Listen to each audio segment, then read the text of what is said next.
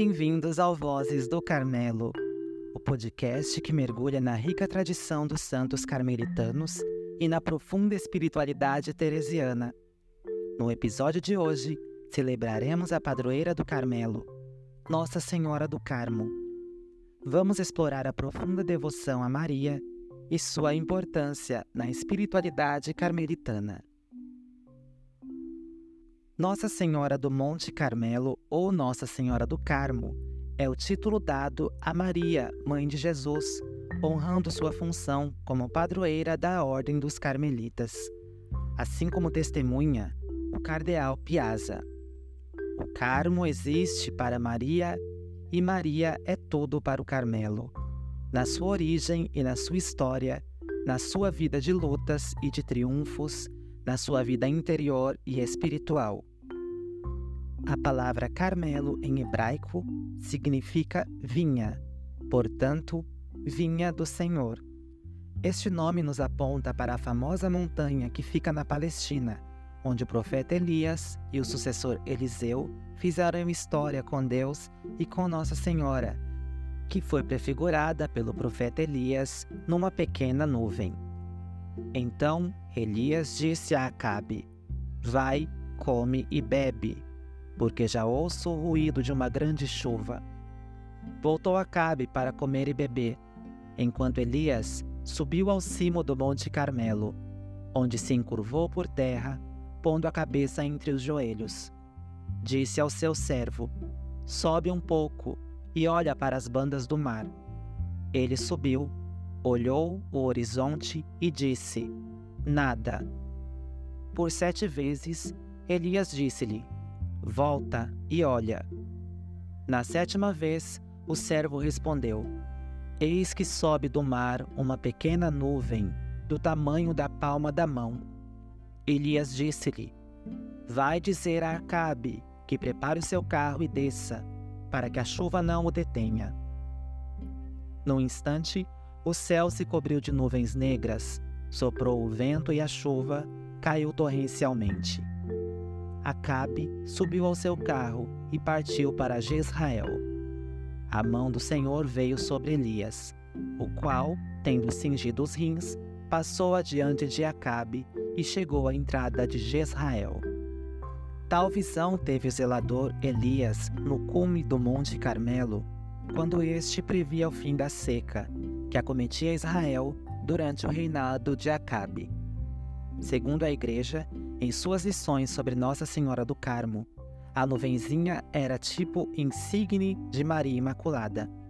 No prefácio da missa desta mesma festa, tem-se: Verdadeiramente é muito justo e digno dar-te graças, Pai Onipotente, por haveres tu dignado mostrar modo maravilhoso a Elias, teu profeta santo, uma nuvem subindo do mar, na qual estava significada a Imaculada Virgem Maria, e a qual tu quiseste que prestassem culto os filhos dos profetas.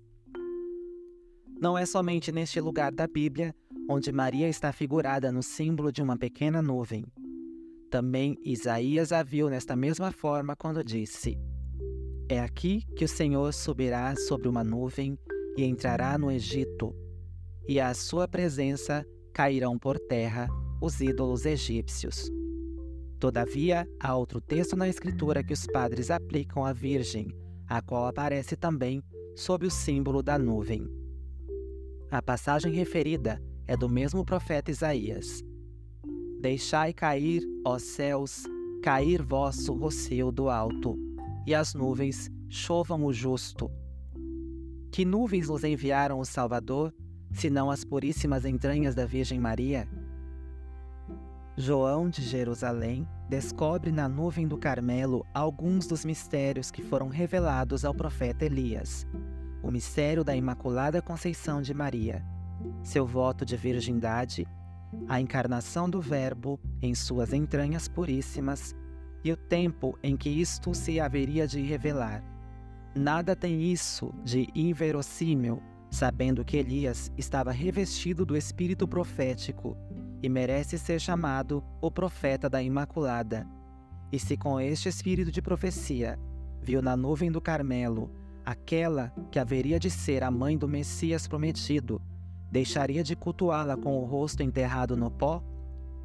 Se ele a viu e venerou como a mãe de Deus, deixaria de fazer com que seus filhos, os profetas, lhes prestassem o culto devido à nuvem que havia de chover o justo? Assim acreditou a Igreja e por isso permitiu que os carmelitas cantem o prefácio de Nossa Senhora do Carmo e deem graças a Deus por haver se dignado mostrar a Elias, sob a nuvem do Carmelo, toda a glória a Maria Imaculada e por haver inspirado aos filhos dos profetas um verdadeiro culto à Rainha dos Céus. Esta foi, segundo Frei Florencio do Menino Jesus, a tradição constante dos carmelitas. Naquela nuvem, Elias teria visto o símbolo mais perfeito da futura mãe do Salvador. Saindo do mar amargo, aquela nuvenzinha não levou consigo qualquer resquício de sal e desfez-se em chuva benéfica, espalhando sobre a terra vida, alegria e fertilidade. Tal, a futura mãe de Deus sairia da raça humana, radicalmente envenenada. Não seria, porém, de qualquer modo, manchada pela mais tênue nódoa de culpa. A sombra daquela nuvem protetora fez com que jamais no Monte Carmelo faltassem verdadeiros adoradores de Javé. Não há dúvida de que a nuvenzinha que viu o profeta Elias após seu discípulo e que ele mesmo tenha atraído pela santa oportunidade de suas rezas não seja o símbolo e figura desta augusta Mãe de Deus. A Sagrada Escritura diz que era como a pisada de um homem que, subindo do mar, se levantou ao ar e, estendendo-se por seu dilatado horizonte, o fecundou com uma chuva abundante, que libertou a terra da seca e esterilidade com as quais estava atribulada. Este mistério não foi escondido ao profeta Elias. Deus lhe abriu os olhos da alma para reconhecer que esta pequena nuvenzinha, que foi tão salutar ao povo de Israel, era a figura de uma virgem incomparável que devia ser a fonte da felicidade de todas as nações. Elias informou disso ao santo Eliseu e aos seus outros discípulos. Desde então, eles tiveram muito respeito e dedicação por ela.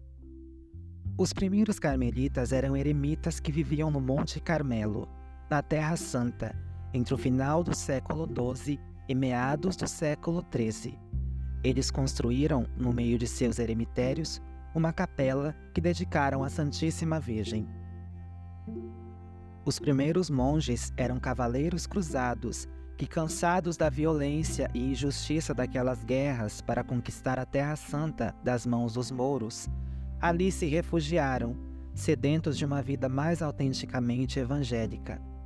Atraídos ao Monte Carmelo pela fama e tradição do profeta Elias, ali fundaram uma capela e em torno dela construíram seus quartos ou celas.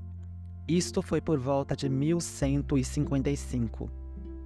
Dedicaram-se a uma vida de penitência e reparação pelos abusos dos cruzados. Exercitaram-se na prática da oração e união com Deus e a trabalhos manuais. Escolheram Elias como pai espiritual e exemplo de vida monástica, de oração e testemunho profético, em meio a um mundo dominado pelas injustiças. Chamaram Maria de Senhora do lugar, segundo os costumes feudais, e renderam a ela serviço de dedicada doação dos primeiros carmelitas. Os peregrinos e cruzados que os visitaram começaram a chamá-los de irmãos da bem-aventurada Virgem Maria do Monte Carmelo. Desde o século XII, a devoção popular a Nossa Senhora do Carmo está centrada em seu escapulário, que originalmente são dois pedaços de tecidos ligados por finas fitas, que os fiéis leigos carregam em seus ombros. É um resumo da devoção maior do escapulário marrom, como uma veste hábito usado por religiosos monges e monjas carmelitas. É também um sacramental associado às promessas de ajuda feitas por Maria Santíssima para a salvação do devoto portador. O uso do escapulário é uma via de salvação, mas primeiramente de conversão dos devotos para que possam viver uma nova espiritualidade. Originalmente, o escapulário em si mesmo significa obediência, ou seja, o jugo suave, o fardo leve de nosso Senhor Jesus Cristo. Os monges e monjas carmelitas faziam votos de obediência e havia nas constituições primitivas uma penalidade para quem deixasse de usar o escapulário na ordem religiosa, porque significava que não queriam mais carregar no ombro o peso da obediência, o leve fardo de nosso Senhor Jesus Cristo. A tradição da Santa Igreja afirma que Nossa Senhora entregou o escapulário a um carmelita chamado Simão Stock. A festa litúrgica de Nossa Senhora do Carmo foi celebrada pela primeira vez na Inglaterra, no final do século XIV. O objetivo era agradecer a Maria pelos benefícios concedidos nos tempos de dificuldades dos primeiros anos da Ordem do Carmo. O poema Flor do Carmelo aparece como a sequência para esta missa. O dia escolhido inicialmente foi 17 de julho. Entretanto, no continente europeu, esta data conflitava com a festa de Aleixo de Roma, o que exigiu uma mudança para o dia 16 de julho, que continua a ser até hoje a data da festa de Nossa Senhora do Carmo em toda a Igreja Católica. Mais ou menos no ano de 1209, os irmãos decidiram formalizar a sua vida, pedindo uma regra de vida ao bispo Alberto, patriarca de Jerusalém. Ele lhes escreveu uma regra muito simples. Com o tempo, quando já na Europa, viajaram a Roma para apresentar ao Papa o pedido de aprovação da nova ordem. No ano de 1226, o Papa Honório III concedeu a aprovação à ordem. Com esta aprovação, os irmãos viveram com o ideal de se unirem continuamente ao Senhor, a toda e em cada obra, a exemplo de Elias, seu pai espiritual, e de sua mãe protetora, a Virgem Maria, Mãe de Deus e Mãe do Carmelo. No ano de 1235, os mouros fizeram uma perseguição contra os cristãos, e por isso os carmelitas dividiram-se em dois grupos: um que permaneceu no Monte Carmelo os monges foram massacrados e o mosteiro incendiado. O segundo grupo refugiou-se na Sicília, Creta, Itália e finalmente na Inglaterra, no ano de 1238. Segundo a doutrina católica, a primeira veste de que se tem a notícia na história remonta ao paraíso terrestre. O Bereshit, Gênesis, o primeiro livro da Bíblia, conta que após a queda dos primeiros pais da humanidade, Adão e Eva, o próprio Deus lhes confeccionou túnicas de pele e com elas os revestiu. Bem mais tarde, Jacó fez uma túnica de variadas cores para uso de José, seu filho bem-amado, e assim as vestimentas vão sendo citadas nestas ou naquelas circunstâncias ao longo das Escrituras. Uma vestimenta, porém, ocupa lugar príncipes em todas as demais, a túnica de Jesus Cristo, sobre a qual os soldados deitaram sorte, por se tratar de uma peça de altíssimo valor pelo fato de não possuir costura. Uma piedosa tradição atribui às mãos da Virgem Maria a arte empregada em sua confecção. Ao se darem conta, os soldados da elevada qualidade daquela peça tomaram a resolução de não rasgá-la. O escapulário é um sinal de aliança com Nossa Senhora e exprime a consagração de quem a usa. Segundo a devoção católica, assim como vestia Maria a seu filho Jesus, da mesma forma Maria quer revestir também a nós, seus filhos adotivos. Pois toda a humanidade, simbolizada por João Evangelista, foi entregue por Jesus aos cuidados de Maria, na mesma ocasião em que os soldados, pela sorte, decidiam sobre a propriedade da túnica de Jesus, ao dizer: Mulher, eis aí teu filho. Na Inglaterra, os irmãos fundaram um mosteiro em Aylesford e iniciaram um novo tempo. Lá viveram por parte de um grupo a rejeição da ordem.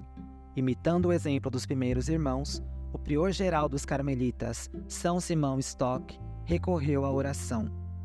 Diz a tradição que na noite do dia 16 de julho de 1251, Simão dirigiu-se à Virgem Maria e pediu-lhe o privilégio feudal, a proteção da senhora sobre seus vassalos em tempo de perseguição e dificuldades.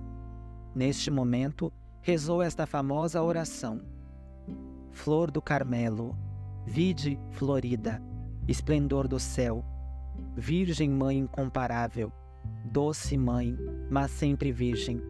Sede propícia aos carmelitas, ó estrela do mar. Logo apareceu-lhe a própria Virgem Maria, rodeada de anjos. Entregou-lhe o escapulário que tinha em suas mãos e disse-lhe: Recebe, meu filho muito amado, este escapulário de tua ordem, sinal de meu amor, privilégio para ti, para todos os carmelitas. Quem com ele morrer não se perderá. Eis aqui um sinal da minha aliança, salvação nos perigos, aliança de paz e de amor eterno. Depois disso, Simão chamou todos os frades e explicou o que havia acontecido. Acrescentaram o escapulário ao hábito e começaram a cantar esta maravilhosa aventura da Virgem Maria para ajudar os carmelitas. Depois adaptou-se o escapulário grande a uma forma menor para o povo, e muitos começaram a usá-lo como sinal de amor à Virgem Maria e símbolo de vida cristã fixa em Deus. Ao longo dos séculos, gerações e gerações de católicos, sobretudo os religiosos e leigos consagrados carmelitas, difundiram esta devoção mariana por todo o mundo, tornando-a numa das devoções católicas mais difundidas. Para os seus defensores, o escapulário é uma poderosa ajuda espiritual conferida através da Virgem Maria para aqueles que vivem em estado de graça e um valioso instrumento para converter os pecadores. No dia 13 de outubro de 1917, na última de suas aparições na cova da Iria, em Fátima, a Virgem Maria uniu três devoções marianas: a espiritualidade do escapulário, oração do Santo Rosário e a consagração ao seu Imaculado Coração. Logo depois da aparição, os três pastorinhos de Fátima tiveram visões. Na primeira delas, ao lado de São José, apareceu Nossa Senhora do Rosário, o menino Jesus ao colo. Em seguida, surgiu como Nossa Senhora das Dores, junto com seu filho, o Homem das Dores, que passava por grandes sofrimentos. Na terceira e última visão, gloriosa, coroada como Rainha do céu e da terra, a Santíssima Virgem apareceu como Nossa Senhora do Carmo, tendo o escapulário à mão. No ano de 1950, perguntaram à irmã Lúcia o motivo da Virgem do Carmo aparecer com o escapulário nas mãos. Em resposta, ela disse: É que Nossa Senhora quer que todos usem o escapulário. Pouco tempo depois, no dia 11 de fevereiro de 1950, o Santo Padre, Papa Pio XII, providencialmente, convidou toda a Igreja Universal a colocar em primeiro lugar, entre as devoções marianas, o escapulário, que está ao alcance de todos. Entendido como veste mariana, esse é de fato um ótimo símbolo da proteção da Mãe Celeste. Em 1951, por ocasião da celebração dos 700 aniversários da entrega do escapulário, o Papa Pio XII disse em carta aos superiores gerais das duas ordens carmelitas: porque o Santo Escapulário, que pode ser chamado de hábito ou traje de Maria, é um sinal e penhor de proteção da Mãe de Deus. Exatamente 50 anos depois, o Papa João Paulo II afirmou: o escapulário é essencialmente um hábito quem o recebe é agregado ou associado, num grau mais ou menos íntimo, à Ordem do Carmo, dedicada ao serviço da Virgem, para o bem de toda a Igreja. Duas são as verdades evocadas pelo signo do escapulário. De um lado, a constante proteção da Santíssima Virgem, não só ao longo do caminho da vida, mas também no momento da passagem para a plenitude da glória eterna. De outro, a consciência de que a devoção para com ela não pode limitar-se a orações e tributos em sua honra, em algumas ocasiões, mas deve tornar-se um hábito. Uma das promessas de Nossa Senhora do Carmo a São Simão Stock se refere ao privilégio sabatino, que consiste que aquele que morrer usando o escapulário, cumprindo algumas condições, sairá do purgatório no primeiro sábado após sua morte. A condição para lucrar o privilégio sabatino é guardar a castidade, mas como também buscar viver uma vida segundo o Evangelho e os ensinamentos da Igreja, guardando os santos mandamentos segundo o estado de vida de um cristão. Para a imposição, deve-se rezar a penitência imposta pelo sacerdote na recepção do escapulário ou ofício da Virgem Maria. A promessa principal do escapulário consiste na própria salvação eterna. Quem morrer com o escapulário não padecerá o fogo do inferno. Não obstante, para beneficiar-se deste privilégio, a Igreja ensina que é necessário usar o escapulário com reta intenção. Neste caso, se na hora da morte a pessoa estiver em estado de pecado mortal, Nossa Senhora providenciará, de alguma forma, que essa pessoa moribunda se arrependa e receba os sacramentos.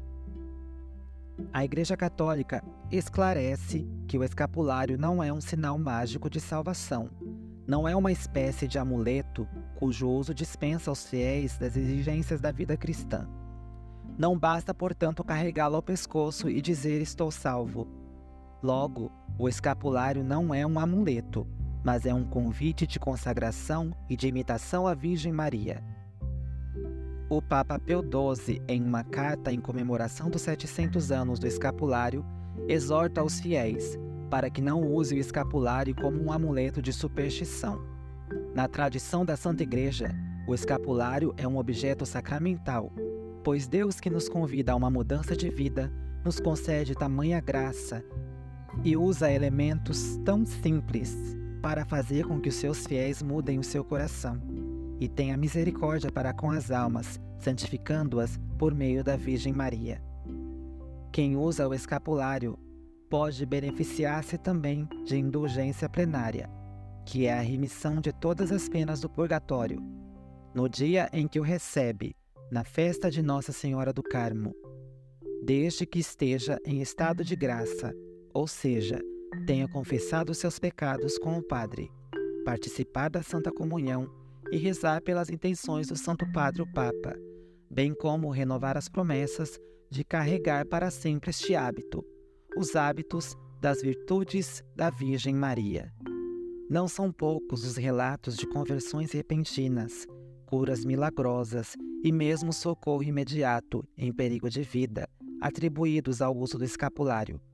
Contudo, mais do que um talismã, um objeto miraculoso, deve ser tido como um meio palpável de recordar o amparo, conforto, consolo e salvação destinados aos carmelitas pela Santíssima Mãe de Deus. Seu escapulário deve recordar os compromissos para com a Virgem, imitar-lhe as virtudes e servir em todo o seu amantíssimo Filho, razão pela qual ela promete um sinal de salvação, de assistência nos perigos. Eis uma aliança de paz e de eterna amizade. E não obstante, quem morrer vestido com ele não padecerá do fogo do inferno são o cerne das promessas da Virgem Maria a São Simão Stock, que na ocasião representou a família carmelitana. O escapulário é e vem do Carmelo, mas não para ficar escondido no Carmelo. Pelas mãos de Maria, Deus quis que ele fosse comunicado a todos os povos e a todas as classes. Assim é que ele se estendeu por todo o mundo, tão largamente como a intercessão da Virgem Maria, a ponto de hoje ser patrimônio da piedade católica. No prefácio da festa solene, a Igreja afirma: por meio do sagrado escapulário, tomou-os a Virgem Santíssima, por filhos de predileção. O fim imediato que especifica toda esta devoção não radica em prática alguma determinada mas em um abandono total na promessa de Maria, uma promessa de salvação eterna. Por consequência, deve ser consagração muito mais perfeita que os atos em si, mas uma atitude de recepção e acolhida de nossa parte. Eis algumas datas para receber a imposição do escapulário. No dia de São Simão Stock, em 16 de maio. No dia de Nossa Senhora do Carmo, em 16 de julho. No dia do Santo Profeta Elias, 20 de julho. No dia de Santa Teresinha do Menino Jesus, em 1 de outubro. No dia de Santa Teresa de Jesus, em 15 de outubro no dia de Todos os Santos Carmelitas, em 14 de novembro, e no dia de São João da Cruz, em 14 de dezembro. A primeira recepção e imposição deve ser feita com um escapulário de tecido. O sacerdote católico deve abençoar e impor, com a devida fórmula, na pessoa, o escapulário. Essa bênção e imposição valem para toda a vida, portanto, basta recebê-lo uma única vez. Quando o escapulário se desgastar, basta substituí-lo por um novo. Mesmo quando alguém tiver a infelicidade de deixar de usá-lo durante algum tempo, pode simplesmente retomar o seu uso. Não é necessária outra bênção ou imposição. Uma vez recebido, ele deve ser usado sempre, de preferência no pescoço, em todas as ocasiões, mesmo enquanto a pessoa dorme. Em casos de necessidade extrema, como doentes em hospitais, se o escapulário lhe for retirado, o fiel não perde os benefícios da promessa de Nossa Senhora.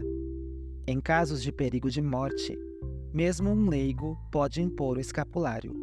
Basta excitar uma oração a Nossa Senhora e colocar na pessoa um escapulário já abençoado por algum sacerdote. O Papa São Pio X autorizou substituir o escapulário por uma medalha que tenha de um lado o Sagrado Coração de Jesus e do outro uma imagem de Nossa Senhora, em casos extremos de substituição. Santíssima Virgem Maria, esplendor e glória do Carmelo, vós olhais com especial ternura os que se revestem com vosso santo escapulário. Cobri-me com o manto da vossa maternal proteção pois a vós me consagro, hoje e para sempre. Fortalecei a minha fraqueza com o vosso poder. Iluminai a escuridão do meu espírito com a vossa sabedoria. Aumentai a minha fé, a esperança e a caridade. Adornai a minha alma com muitas graças e virtudes. Assisti-me na vida, consolai-me na morte com a vossa presença e apresentai-me a Santíssima Trindade como vossa filha dedicada, para que possa louvá-la por toda a eternidade. Amém. Alguns milagres atribuídos a Nossa Senhora do Carmo. Nossa Senhora do Carmo aparece na vila de Aquafondata em 16 de julho de 1841. Hoje, um pequeno santuário se eleva ao sítio do milagre. Em Palme, Itália, em 16 de novembro de cada ano, é comemorado o terremoto de 1894, que teve o seu epicentro na cidade e no qual ocorreu um evento definido como o milagre da Nossa Senhora do Carmo. Segundo a tradição, os fiéis viram a imagem de Nossa Senhora do Carmo durante 17 dias, com movimentos dos olhos e mudança na coloração da face. A imprensa local e nacional noticiou o evento e, na noite de 16 de novembro, os fiéis improvisaram uma procissão pelas ruas. Quando a procissão chegou ao fim da cidade, um violento terremoto sacudiu todo o distrito de Palme, arruinando a maioria das casas em seu caminho, mas apenas vitimou nove pessoas, numa população de cerca de 15 mil habitantes. Isto porque quase toda a população estava na rua a assistir ou participar da procissão. Portanto, anualmente, incluindo a queima de fogos de artifício, luzes e barracas, é celebrada a procissão da imagem de Nossa Senhora pelas mesmas ruas que andou em 1894. A Igreja Católica reconheceu oficialmente o milagre, coroando a imagem de 16 de novembro de 1896 como resultado do decreto emitido pelo Vaticano em 22 de setembro de 1895. Segundo o carmelita Idelfonso Moriones, a Ordem do Carmo, nascida do gesto de um grupo de amigos que, após ter combatido e sofrido durante meses ou até mesmo anos pela causa comum de Cristo, na recuperação e defesa da Terra Santa, decidiram levar esta sua entrega até as últimas consequências, estabelecendo-se definitivamente na encosta ocidental do Monte Carmelo. Os dois elementos mais importantes, ainda que ausentes no texto da regra, aparecem em seguida e caracterizarão a vida do grupo ao longo de sua história. São eles a presença de Maria, escolhida desde o princípio como patrona, titular da primeira igreja dos ermitães latinos no Carmelo, e o profeta Elias, cuja lembrança continuava viva, não só no nome de sua fonte, senão, sobretudo, na alma dos ermitães.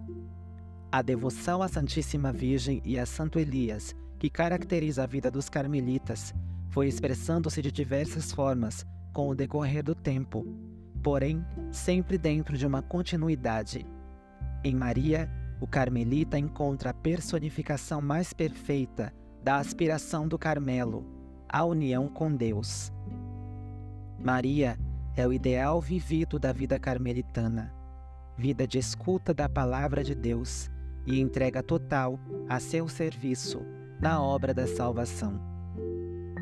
As fontes da espiritualidade no Carmelo Teresiano têm sido, em sua totalidade, marianas, por origem, tradição, vivência, experiência e doutrina. A Ordem do Carmelo fundamenta suas raízes no culto à Virgem Maria no Monte Carmelo. Junto à fonte de Elias se constitui a primeira capela em honra à Virgem, segundo a tradição de onde durante muito tempo se faz o culto à Mãe de Deus, e posteriormente este fervor será transladado à Europa, onde se incrementará e tomará novas matizes e características concretas que chegaram até o povo. Na madre fundadora do Carmelo Descalço, a presença e a realidade mariana é forte e contundente. A Virgem Maria está presente nos momentos mais decisivos da vida pessoal, espiritual, como escritora, e o que importa diretamente a este trabalho fundacional. A presença de Maria, sob o título de Bem-aventurada Virgem Maria do Monte Carmelo, no Carmelo Descalço, é como a presença materna na família, na vida espiritual, ou pelo menos assim esperava a Santa Madre Teresa. A Ordem do Carmo é de Maria e a reforma, a fundação do novo ramo carmelita, levado a cabo por Santa Teresa, não foge à regra, senão reveste de grande vigor, segundo as palavras da própria santa, que é consolo para suas filhas. Mas bem sabe Sua Majestade que só posso confiar em Sua misericórdia. Não tenho outro remédio, senão me apegar a ela e confiar nos méritos de seu filho e da Virgem, sua mãe, cujo hábito indignamente envergo. O hábito é propriamente a vida da Carmelita, e o hábito é a vestimenta com que a Mãe de Deus se apresentou a São Simão Stock e em sua aparição última em Fátima.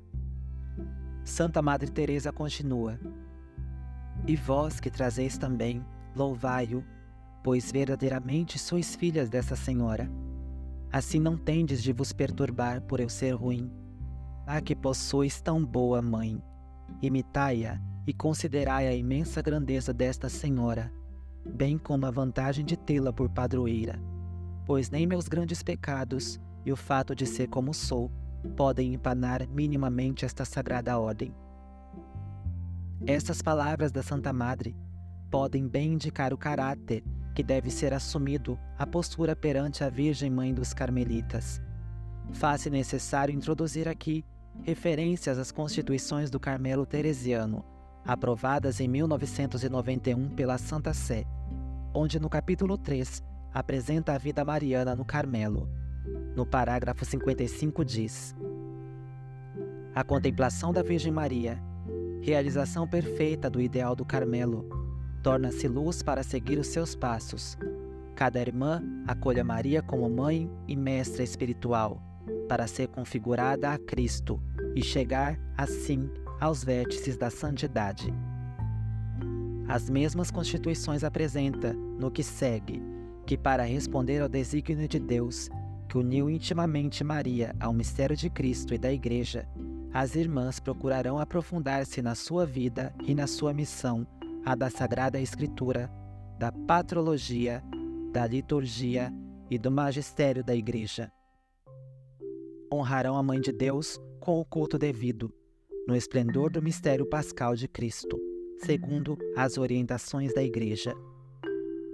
Com efeito, na organização, vivência e celebração da vida litúrgica, é procurado dar ênfase ao caráter mariano na ordem, através de celebração da solenidade da Bem-aventurada Virgem Maria do Monte Carmelo, como principal festa da ordem.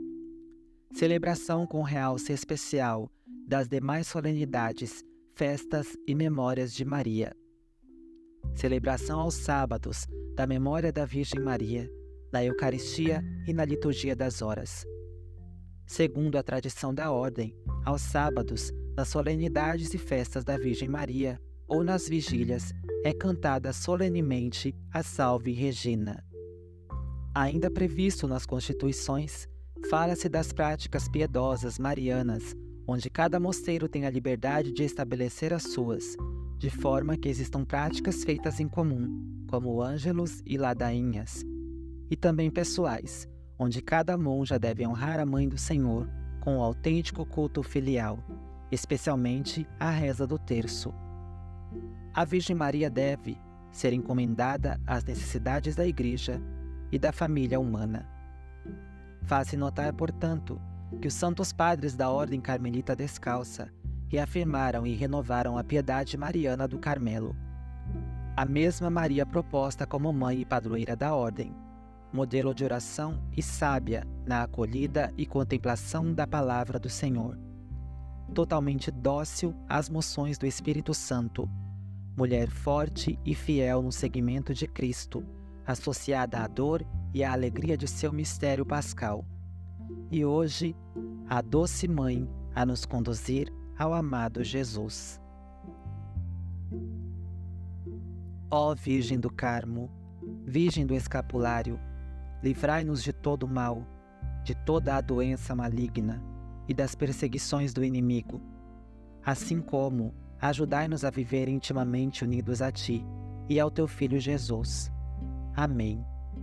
Nossa Senhora do Carmo, rogai por nós. Chegamos ao fim deste episódio especial sobre Nossa Senhora do Carmo, padroeira do Carmelo. Espero que você tenha se sentido inspirado por sua devoção Lembre-se de que Maria está sempre presente em nossas vidas, intercedendo por nós e guiando-nos em nossa jornada espiritual. Agradecemos por nos acompanhar no podcast Vozes do Carmelo. Não deixe de nos seguir no Spotify para receber as atualizações dos próximos episódios. Que Nossa Senhora do Carmo abençoe você e continue a ser nossa guia e protetora. Até o próximo episódio.